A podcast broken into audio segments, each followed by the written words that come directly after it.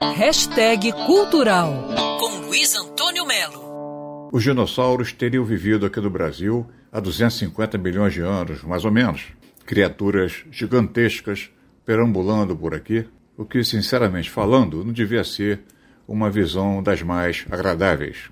Eu, por exemplo, não ia me sentir muito confortável na frente daquele monstro com mais de 4 metros de altura, mas esse é outro problema. A boa notícia é que foi inaugurada no Parque Jacarepaguá uma mostra chamada Dinos do Brasil, que mostra mais de 25 réplicas de esqueletos, ovos gigantes, reproduções em tamanho natural desses animais pré-históricos. O impressionante é que alguns deles realizam movimentos e emitem sons que seriam sons reais. Logo na entrada da exposição tem um enorme Austroposeidon de 5 metros e varadas de altura, rugindo, se movimentando. E lá dentro é aquela festa, inclusive com o maior dinossauro que já foi encontrado no Brasil, que ganhou o nome de Oxalaia quilombensis e tinha mais de 12 metros de comprimento. Dinossauros é um tema que vem sendo estudado com frequência e com muita precisão pelos nossos cientistas, como, por exemplo, o paleontólogo Luiz Eduardo Anelli. Os dois maiores dinossauros do mundo, o predador e o herbívoro, viveram na Argentina. Né? O Argentinosaurus. Uhum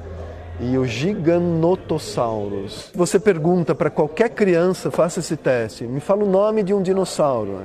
Ela vai falar um, dois, três, vai falar vários. Nenhum brasileiro. Todos são dinossauros americanos, asiáticos, Sim. africanos. Porque é o que foi oferecido a eles. E quem não quiser percorrer a exposição a pé, pode pegar um trenzinho ou então um caminhão estilo safari que vai circulando pela exposição. Luiz Antônio Melo para Band News FM.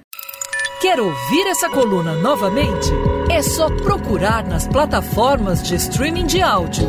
Conheça mais dos podcasts da Band News FM Rio.